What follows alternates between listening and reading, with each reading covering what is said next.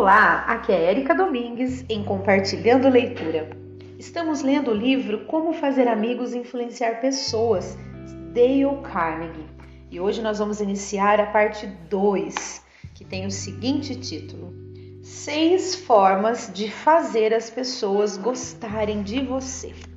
Então, vamos iniciar o capítulo 1 um desta parte 2, que tem o título Faça isso e você será bem-vindo em qualquer lugar. Bom, pelo que eu tô vendo aqui, provavelmente, gente, eu vou dividir este áudio, né, deste primeiro capítulo em dois, tá bom? É, então vamos lá, começando.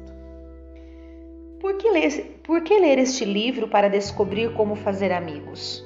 Por que não estudar a técnica do maior conquistador de amigos que o mundo já conheceu? Quem? Você pode encontrá-lo amanhã andando na rua. Quando chegar a dois metros de distância, ele balançará a cauda.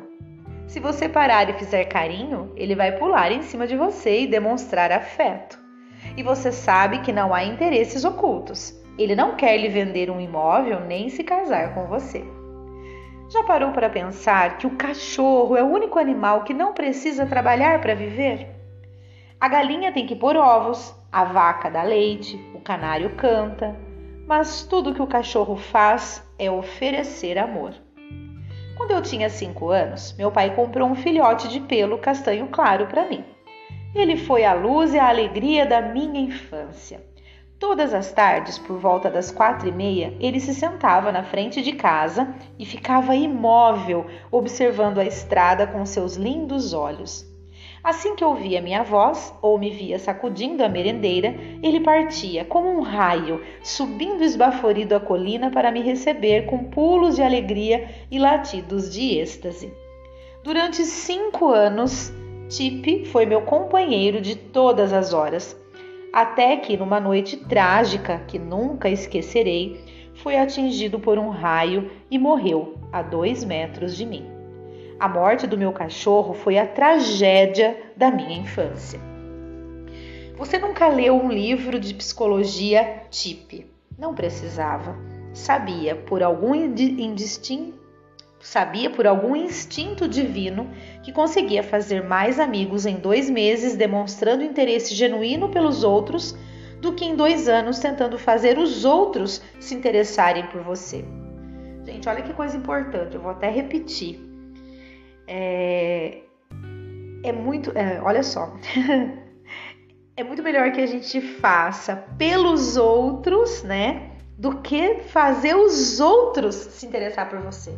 Então, faça a sua parte de fazer com que você seja interessante para os outros do que querer que os outros se interessem, se interessem por você. Então, é só mudar a ótica, né? Que aí a conquista vem. Continuando. Ah, vou repetir, ó. Antes mesmo dele repetir, eu já estava repetindo. Vou repetir. É possível fazer mais amigos em dois meses demonstrando interesse por eles do que em dois anos tentando fazer com que os outros se interessem por você. No entanto, nós sabemos que na prática as pessoas tropeçam pela vida fora tentando fazer com que os outros se interessem por elas. Claro que essa tática não funciona. Ninguém quer saber de você. Ninguém quer saber de mim. As pessoas só querem saber de si mesmas. De manhã ao meio-dia e depois do jantar.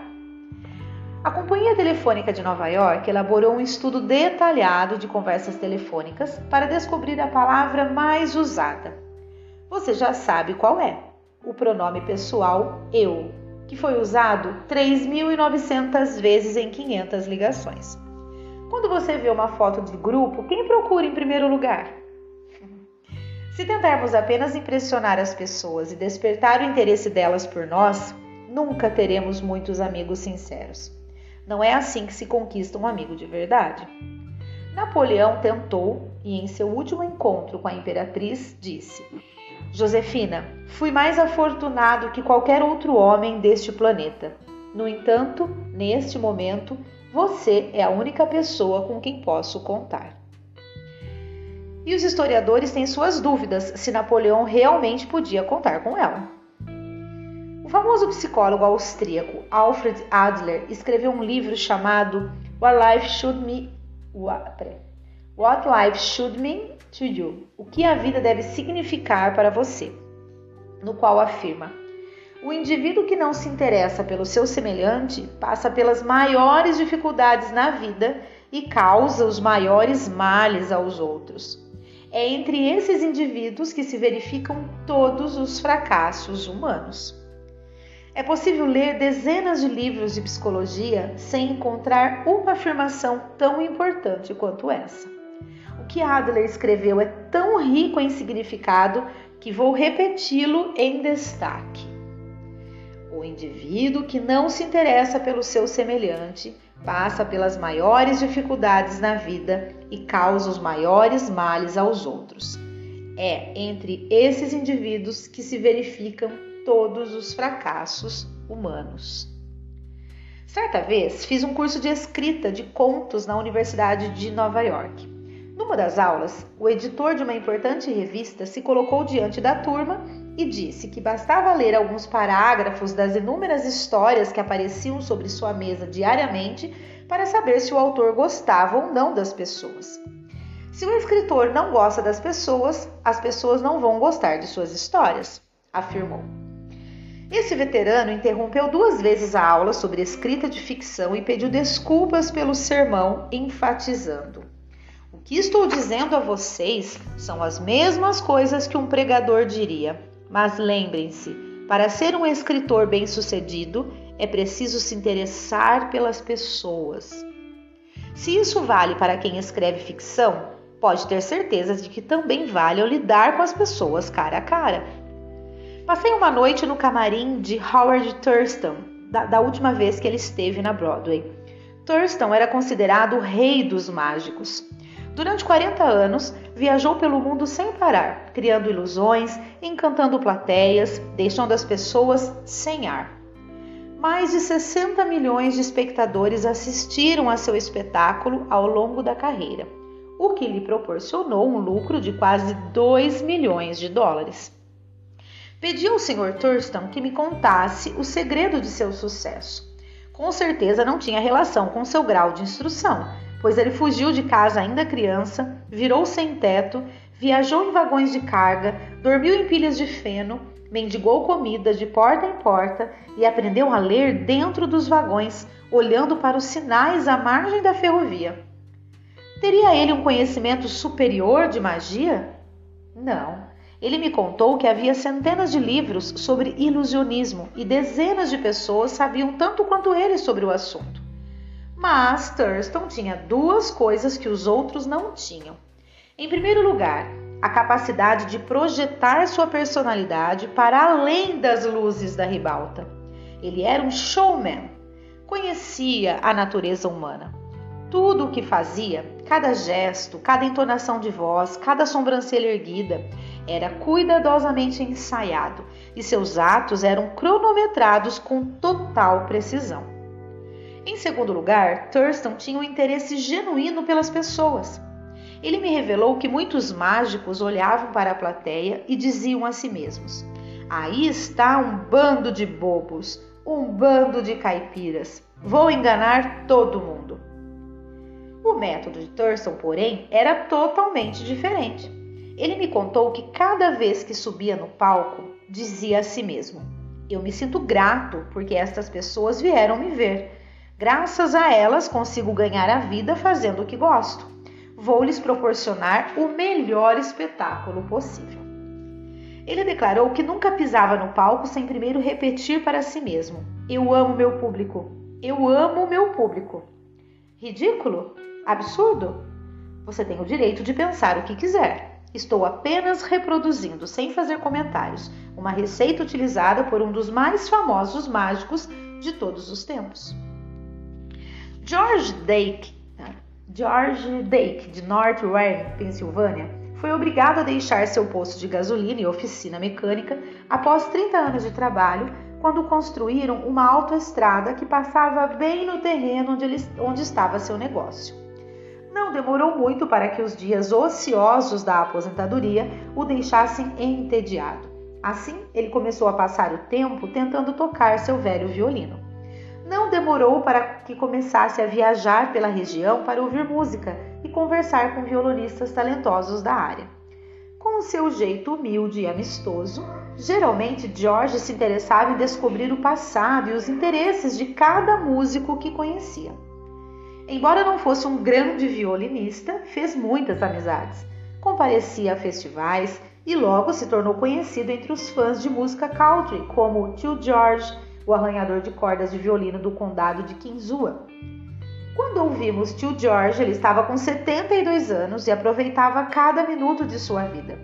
Ao manter o interesse genuíno pelas outras pessoas, ele criou uma nova existência para si numa fase da vida em que a maioria das pessoas considera que sua capacidade produtiva já acabou. Esse também era um dos segredos da espantosa popularidade de Theodore Roosevelt. Até os criados o amavam. Seu valete, James E. Amos, escreveu um livro sobre ele chamado Theodore Roosevelt, Hero to His Valet. Theodore Roosevelt, um herói para seu, para seu valete. Na obra, Amos relata um incidente esclarecedor. Então, vamos ao incidente que é, que é relatado nesta parte do livro que ele disse. Então, gente, deixa eu ver. Eu vou fazer a leitura deste relato todo, que é bem longo, e aí eu finalizo esse áudio para a gente continuar no próximo, tá bom? Então vamos lá. E agora é, o que eu vou ler é um relato é, deste livro, né? Theodore Roosevelt, Um Herói para Seu Valete, é, que ele está transcrevendo aqui para a gente. Então vamos lá. Certo dia, minha mulher perguntou ao presidente sobre um determinado tipo de perdiz. Ela nunca tinha visto aquele tipo específico e Roosevelt descreveu o animal em detalhes. Tempos depois, tocou o telefone na nossa casa. Agora, uma observação aqui, gente. Amos e a mulher moravam numa casinha na propriedade de Roosevelt em Oyster Bay. Minha mulher atendeu e era o Sr. Roosevelt do outro lado da linha. Ele havia telefonado para avisar que uma perdiz daquela raça estava perto da nossa janela e que se ela olhasse para fora, veria a ave. Pequenas coisas como essa eram típicas dele. Sempre que passava por nossa casa, mesmo quando não estávamos à vista, ouvíamos ele chamar: Ô Anne! Ô James! Era seu jeito de fazer uma saudação carinhosa quando passava por lá. Como os empregados poderiam não gostar de alguém assim? Como qualquer pessoa seria capaz de não gostar dele? Certo dia, Roosevelt apareceu na Casa Branca quando o presidente Taft e sua esposa não se encontravam.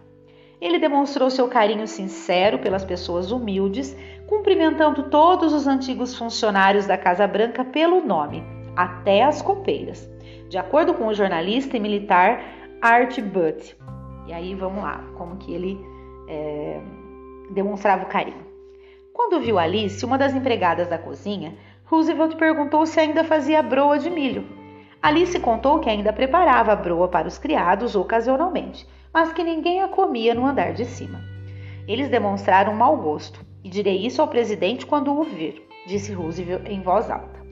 Alice lhe serviu uma broa no prato e ele foi para o escritório comendo e cumprimentando jardineiros e outros funcionários enquanto passava. Roosevelt se dirigiu a cada pessoa da mesma forma que costumava fazer no passado. Ike Hoover, porteiro-chefe da Casa Branca durante 40 anos, tinha lágrimas nos olhos ao dizer: este é o único dia feliz que tivemos em quase dois anos e nenhum de nós trocaria esse momento por uma nota de 100 dólares. A mesma preocupação por pessoas aparentemente sem importância ajudou o representante de vendas Edward M. Sykes de Shanton, Nova Jersey, a manter uma conta. Eis o relato dele. Então vamos ao relato. Muitos anos atrás, eu fazia visitas a clientes para a Johnson Johnson na região de Massachusetts. Uma das contas pertencia a uma farmácia em Hingham. Sempre que eu entrava na loja, conversava por alguns minutos com o funcionário que servia refrigerantes e com o balconista antes de falar com o dono e anotar o pedido. Certo dia, procurei o dono da loja e ele me mandou sair, pois não estava mais interessado em comprar produtos da Johnson Johnson. Alegou que a empresa estava concentrando suas atividades em mercados e bazares, em detrimento das pequenas farmácias. Saí com o rabo entre as pernas e passei algumas horas dirigindo sem rumo pelas ruas da cidadezinha. Por fim, decidi voltar e tentar ao menos explicar a posição da empresa para o dono da loja. Sykes contou que ao chegar cumprimentou o vendedor de refrigerantes e o balconista, como sempre fazia. Quando procurei o dono, ele sorriu, me recebeu bem e fez um pedido duas vezes maior que o normal. Fiquei surpreso e perguntei o que havia acontecido, pois minha visita anterior tinha sido poucas horas antes. Ele apontou para o vendedor de refrigerantes e disse que depois que eu saí, o jovem entrou em sua sala e comentou que eu era um dos poucos vendedores que se davam ao trabalho de cumprimentar todo mundo. Disse ao dono da loja que se havia algum vendedor que merecia suas vendas, essa pessoa era eu. O dono concordou e permaneceu sendo um cliente fiel. Nunca esqueci que o interesse genuíno nos outros é uma das mais importantes qualidades para um vendedor. Aliás, isso vale para qualquer pessoa. Por experiência própria, descobri que demonstrando um interesse genuíno é possível conquistar a atenção, o tempo e a cooperação das pessoas mais requisitadas. Anos atrás, dei aulas de escrita de ficção no Instituto do Brooklyn pelas, para Artes e Ciências. Queríamos que escritores famosos e ocupados como Kathleen Norris, Fanny Hertz, Ida Tarbell, Albert Payson, Turhan e Rupert Hughes fossem até lá e nos brindassem com suas experiências. Por isso, escrevemos para eles dizendo que admirávamos suas obras e estávamos interessados em receber seus conselhos e aprender os segredos do sucesso. Cada uma das cartas recebeu a assinatura de cerca de 150 alunos. Deixamos claro que compreendíamos que eles eram pessoas ocupadas demais para preparar uma aula. Assim, anexamos à carta uma lista de perguntas a serem respondidas sobre eles, sobre eles mesmos e sobre seus métodos de trabalho. Eles gostaram. Quem não gostaria? E assim saíram de casa e foram até o Brooklyn para nos ajudar.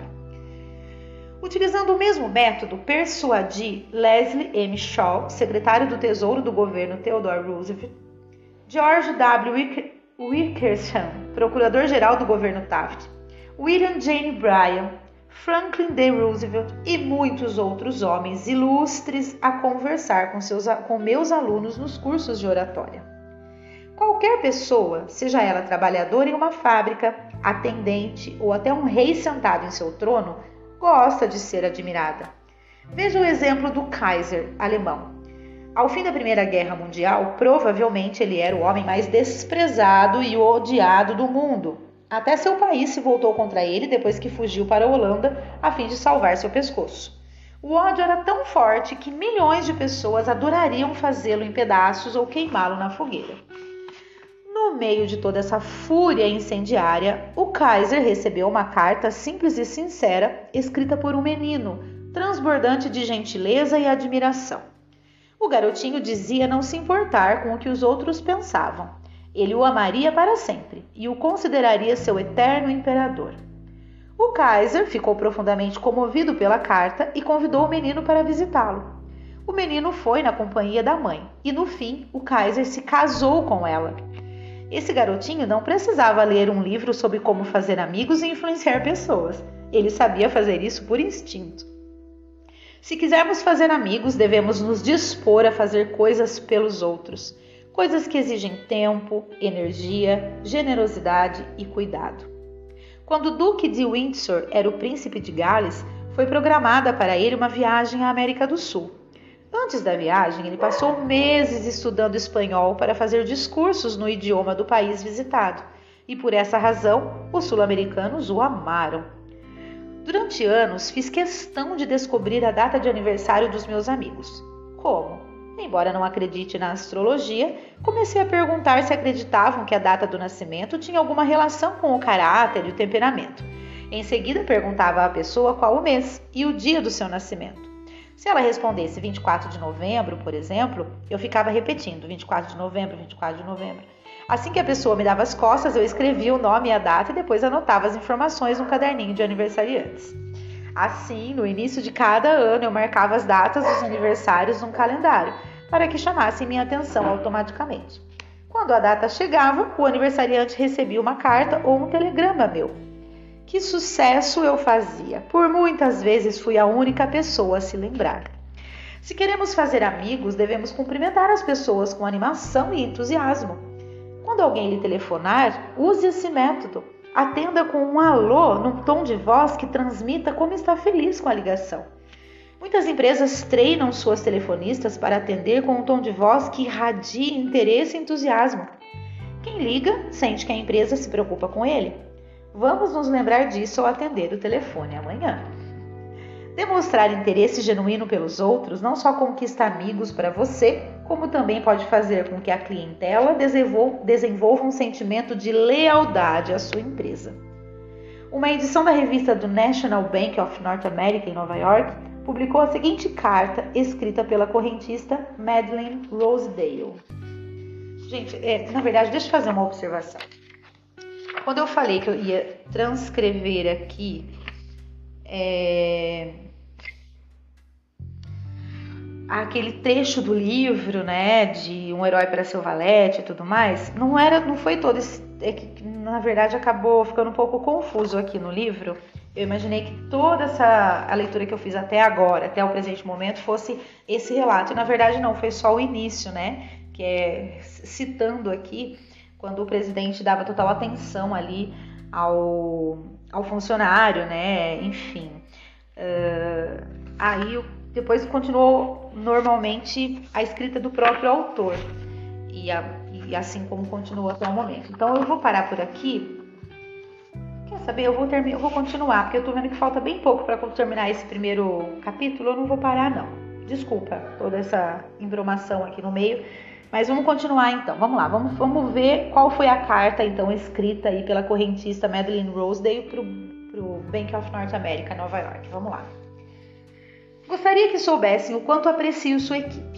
Todos são muito amáveis, educados e prestativos. Depois de esperar numa longa fila, é um grande prazer encontrar um caixa que me cumprimenta de forma tão simpática. No ano passado, minha mãe ficou hospitalizada cinco meses. Durante esse tempo, procurei ser atendida pela caixa Mary Petrucello. Ela demonstrava interesse pelo estado de saúde da minha mãe e sempre perguntava pelos progressos que fazia. Esse foi o trechinho da carta, tá? Alguém duvida que a senhora Rosedale continuará sendo correntista desse banco?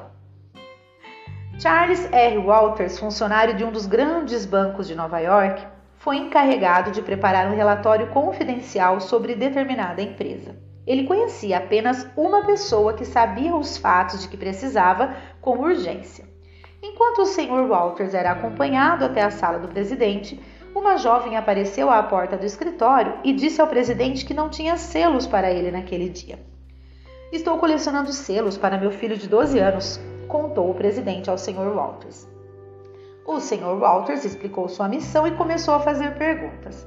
O presidente deu, o presidente deu respostas vagas, genéricas, não queria falar e parecia que nada poderia persuadi-lo a mudar de ideia. A entrevista foi breve e entediante. Sinceramente, fiquei sem saber o que fazer, explicou o Sr. Walters ao relatar a história para a turma. Mas então me lembrei do que a secretária dissera: selos, um filho de 12 anos. Hum. E lembrei que o departamento de exterior do banco coletava os selos retirados de cartas que vinham de todos os continentes. Ele contou que na tarde seguinte procurou o presidente e pediu que avisasse que estava levando alguns selos para o filho dele. Fui recebido com entusiasmo? Sim, senhor. Ele não apertaria minha mão com mais entusiasmo nem se estivesse em campanha para o Congresso. Irradiava sorrisos e boa vontade. Meu George vai adorar este aqui, dizia ele sem parar enquanto examinava os selos. E olha este aqui, é um tesouro. O Sr. Walters disse que passou meia hora falando de selos e olhando retratos do filho do presidente. Em seguida, relatou, ele devotou mais de uma hora de seu tempo a me transmitir todas as informações que eu queria saber, e eu nem sequer tinha tocado nesse assunto. Ele me contou tudo o que sabia. Depois chamou seus subordinados e fez perguntas. Então telefonou para alguns de seus sócios. Ele me soterrou de fatos, números, relatórios e correspondências. No jargão dos jornalistas, consegui um furo. Outro exemplo. Durante muitos anos, C.M. Kneif Será que eu vou saber falar essa palavra? Knafley, que é assim, ó, vou soletrar, é K-N-A-F-L-E-Y. P-H-L-E. Pensa que palavra difícil de falar. Durante muitos anos, C.M. Knafler Jr., da Filadélfia, tentou vender combustível para uma grande rede de postos, mas a empresa continuava se abastecendo com um fornecedor de fora da cidade. E ainda por cima, o caminhão-pipa passava bem na porta do escritório de Knafler. Certa noite, antes de uma das minhas aulas, ele soltou o verbo, despejando sua ira contra as grandes redes de lojas, dizendo que eram uma praga para o país. E ele ainda tinha coragem de se perguntar por que não conseguia vender para aquele cliente. Seja como for, sugeri que ele mudasse a tática. Em resumo, o que aconteceu foi o seguinte: eu e os alunos decidimos marcar um dia para debater a respeito do crescimento das redes de lojas discutindo se esse movimento era prejudicial ou benéfico ao país. Sugeri que Knefle mudasse de lado e assumisse a defesa da rede de lojas.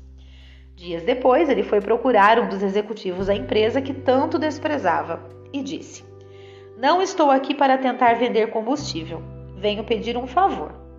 Então falou sobre o debate que haveria em sala de aula e acrescentou: Venho pedir ajuda, pois não consigo pensar em ninguém mais capaz de me fornecer os fatos necessários. Estou louco para vencer o debate e agradecerei qualquer ajuda que puder me dar. Eis o resto da história nas palavras do próprio Knefle. Vamos lá. Eu havia pedido que ele me concedesse apenas um minuto de seu tempo. Foi com essa condição que ele aceitou me receber. Quando expliquei o caso, ele me pediu que sentasse e falou comigo durante uma hora e 47 minutos. Chamou outro executivo que havia escrito um livro sobre redes de lojas. Escreveu para a Associação Nacional de Redes de Lojas e conseguiu para mim a cópia de um debate sobre o assunto.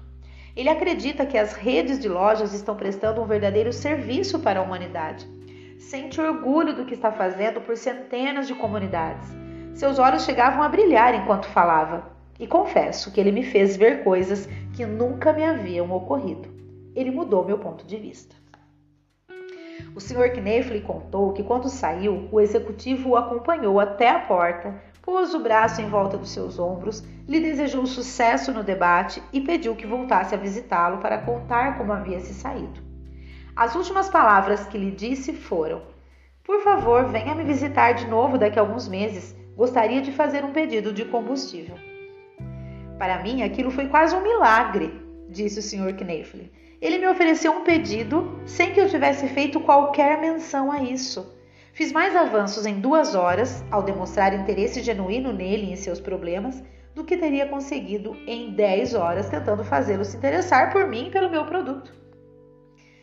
O Senhor não descobriu nenhuma novidade, Sr. Knefle, pois há muito tempo, cem anos antes do nascimento de Cristo, Públio Ciro, famoso poeta romano, afirmou: nós nos interessamos pelos outros quando estão interessados em nós. Uau, olha isso, gente. Nós nos interessamos pelos outros quando estão interessados em nós. Realmente, né? Não é nada mais chato do que você conversar com alguém que não tá nem aí para aquilo que você tá dizendo, nem olhar no teu olho não olha, não consegue te ouvir já com a ânsia de falar dele, né? Está falando com alguém e a pessoa fala, ah, mas eu, ah, mas eu também fiz isso, ah, mas eu, é muito chato, né? Então realmente a gente acha, é, quer até a distância da pessoa. O que a gente quer é, é ter relações com pessoas que se interessem por aquilo que a gente está falando, da mesma forma que a gente se interessa pelo que ela está falando, né? Continuando. Assim como qualquer outro princípio das relações humanas, uma demonstração de interesse deve ser sincera, deve recompensar não apenas a pessoa que demonstra interesse, mas também a que recebe atenção. É uma via de mão dupla em que as duas partes envolvidas se beneficiam. Martin Gimberg, aluno do nosso curso em Long Island, Nova York, relatou como o interesse especial de uma enfermeira afetou profundamente a sua vida. Então vamos ao relato. Era o dia de ação de graças e eu tinha 10 anos. Estava na enfermaria de um hospital beneficente da cidade e tinha uma grande cirurgia ortopédica agendada para o dia seguinte. Eu sabia que teria meses de confinamento, recuperação e dor pela frente. Meu pai tinha morrido. Eu morava com minha mãe num apartamento minúsculo, pago com benefícios do governo. Naquele dia, minha mãe não conseguiu me visitar. Conforme o dia foi passando, eu me senti tomado por sentimentos de solidão, desespero e medo. Sabia que ela estava sozinha em casa, preocupada comigo, sem companhia, sem ninguém com quem fazer a refeição, sem ter sequer dinheiro para pagar por um jantar de ação de graças. Emocionado, Martin fez uma breve pausa, mas seguia em frente. Meus olhos se encheram de lágrimas e escondi a cabeça sob o travesseiro debaixo das cobertas. Chorei em silêncio, mas foi um choro tão amargo que meu corpo inteiro tremia de dor. De repente, Martin se animou ao lembrar que um tempo depois, uma jovem aluna de enfermagem o ouviu soluçar e se aproximou. Ela tirou a coberta do meu rosto e começou a enxugar minhas lágrimas. Contou como se sentia solitária, tendo que trabalhar naquele dia sem poder ficar com a família, e me perguntou se eu gostaria de jantar com ela. Trouxe duas bandejas de comida, fatias de peru e purê de batata, e de sobremesa sorvete com calda de cranberry. Conversou comigo, tentou afastar meus medos. Seu turno de trabalho terminava às 16 horas, mas ela ficou comigo até quase às 23 horas. Jogamos, conversamos e ela me fez companhia até eu dormir. Com um sorriso, ele concluiu com um balanço positivo de sua história. Desde que eu tinha 10 anos, vivi muitos dias de ação de graças, mas sempre me lembro dessa ocasião e dos sentimentos de frustração, medo, solidão que tomaram conta de mim mas também do carinho e da gentileza de uma desconhecida que de algum modo conseguiu tornar tudo suportável. Se você quiser que os outros gostem de você, se quiser desenvolver amizades verdadeiras, se quiser ajudar os outros enquanto ajuda a si mesmo, tenha em mente o seguinte princípio.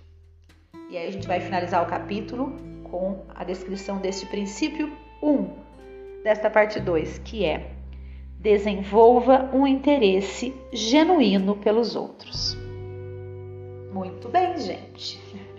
É, acabamos o primeiro capítulo dessa parte 2. Sensacional. Eu tenho muita coisa aqui para destacar, não sei vocês, mas eu fiquei bastante. Confesso que eu gostei muito. De, aliás, estou gostando muito do livro desde o início, mas realmente é importantíssimo, né? Que a gente. Na verdade, é exatamente a questão da empatia fazer pelos outros aquilo que você gostaria que fizessem com você. Então, se você está conversando com alguém, você gostaria que essa pessoa desviasse o olhar, ficasse pensando em outra coisa, mexesse no celular, né? E já ansioso para falar? Não, né? Você vai preferir que a pessoa olhe nos seus olhos, é, tenha uma, um, uma linguagem corporal que condiza que realmente ela está prestando atenção no que você está dizendo. Então, por que não você fazer isso? Será que daí não está faltando você se posicionar dessa forma para que então você consiga aquilo que você quer da outra pessoa? Né? Uma boa reflexão. Muito bem, espero que vocês estejam gostando desse livro. Um grande abraço e até o próximo áudio.